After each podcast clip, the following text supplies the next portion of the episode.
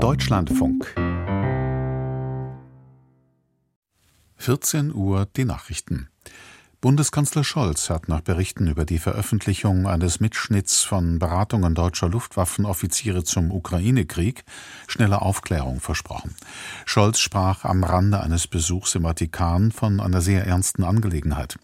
Auf eine Frage der deutschen Presseagentur nach möglichen außenpolitischen Schäden sagte der Bundeskanzler, deshalb werde es jetzt eine sorgfältige, intensive und zügige Aufklärung geben. In dem von Russland veröffentlichten Mitschnitt einer rund 30-minütigen Unterredung soll es um theoretische Möglichkeiten eines Einsatzes deutscher Taurus-Marschflugkörper durch die Ukraine gegangen sein. Mehrere Politiker forderten eine bessere Spionageabwehr. Die Vorsitzende des Verteidigungsausschusses im Bundestag, Strack-Zimmermann, FDP, sagte dem Redaktionsnetzwerk Deutschland, es müsse endlich Schluss sein mit der Naivität. Die Sicherheit müsse dringend erhöht werden. Der Vorsitzende des Parlamentarischen Kontrollgremiums von Notz verlangte umfassende Aufklärung.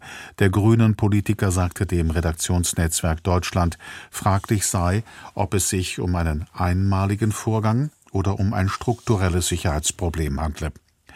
Der CDU-Verteidigungsexperte Kiesewetter sagte dem Deutschlandfunk, es stelle sich für die Bündnispartner die Frage, welche anderen Gespräche in russischer Hand gelangt sein könnten. Die israelische Luftwaffe hat nach eigenen Angaben Abschussrampen für Raketen im Gazastreifen zerstört. Von dort seien vor wenigen Tagen die israelischen Städte Sderot und Sikkim beschlossen worden. Weiter meldete die Armee die Tötung von mindestens 28 Kämpfern der militant-islamistischen Hamas in Gaza-Stadt und Khan Yunis. Die Lage der Zivilisten im Gazastreifen ist weiter desolat. Um die Versorgung dort zu verbessern, wollen die USA in den kommenden Tagen damit beginnen, Hilfsgüter aus der Luft abzuwerfen. Morgen verhandeln Unterhändler aus den USA, Ägypten und Katar erneut über ein Abkommen für eine Feuerpause. Aus ägyptischen Sicherheitskreisen hieß es, Israel und die Hamas hätten sich bereits auf die Dauer des Waffenstillstands geeinigt. Auch der Austausch von Geiseln und Gefangenen sei abgesprochen. Bei russischen Angriffen auf die Ukraine sind nach Angaben der Behörden mindestens fünf Menschen getötet worden. Vier starben demnach in Odessa, wo ein neunstöckiges Wohnhaus durch Drohnen zerstört worden sei. Acht Menschen seien verletzt worden. Auf Videos waren schwere Zerstörungen und ein Trümmerfeld zu sehen. Einen weiteren Toten durch einen russischen Drohnenangriff gab es in Kharkiv im Osten der Ukraine, wie der örtliche Gouverneur mitteilte. Russland meldete seinerseits einen ukrainischen Drohnenangriff, bei dem ein Wohngebäude in St. Petersburg beschädigt worden sei. Es habe keine Verletzten gegeben. Bei der Parlamentswahl im Iran haben nach ersten Teilergebnissen wie erwartet vor allem besonders konservative Kandidaten erfolgreich abgeschnitten. Dies berichtet der staatliche Rundfunk. Demnach gewann etwa eine Liste des als religiöser Hardliner geltenden Politikers Rassai 17 der 30 Sitze für die Hauptstadt Teheran. Die konservativen Kräfte waren bereits im bisherigen Parlament dominant. Ein Großteil der reformorientierten Kandidaten wurde nicht zur Abstimmung zugelassen.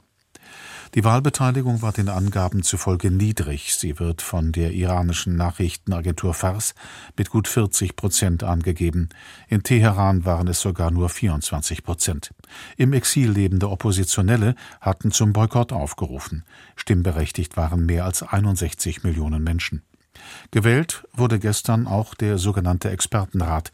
Dessen 88 Mitglieder haben unter anderem die Aufgabe, den Revolutionsführer zu bestimmen. Das Wetter heute im Osten viele Wolken und etwas Regen, im weiteren Verlauf abklingend, sonst zeitweise Sonne und meist trocken. Abends im Südwesten vereinzelt Schauer, Höchstwerte 10 bis 17 Grad. Morgen im Nordosten und äußersten Westen und Südwesten wolkig bis stark bewölkt, sonst längere sonnige Abschnitte meist trocken und sehr mild, bei Höchstwerten zwischen 12 und 19 Grad, an den Alpen bei Föhn örtlich darüber. Die weiteren Aussichten am Montag im Norden und Westen stark bewölkt, vereinzelt etwas Regen, sonst nach Nebelauflösung zeitweise sonnig, Höchstwerte 11 bis 16 Grad. Das waren die Nachrichten. Mehr Informationen in den Apps DLF Nachrichten und DLF Audiothek.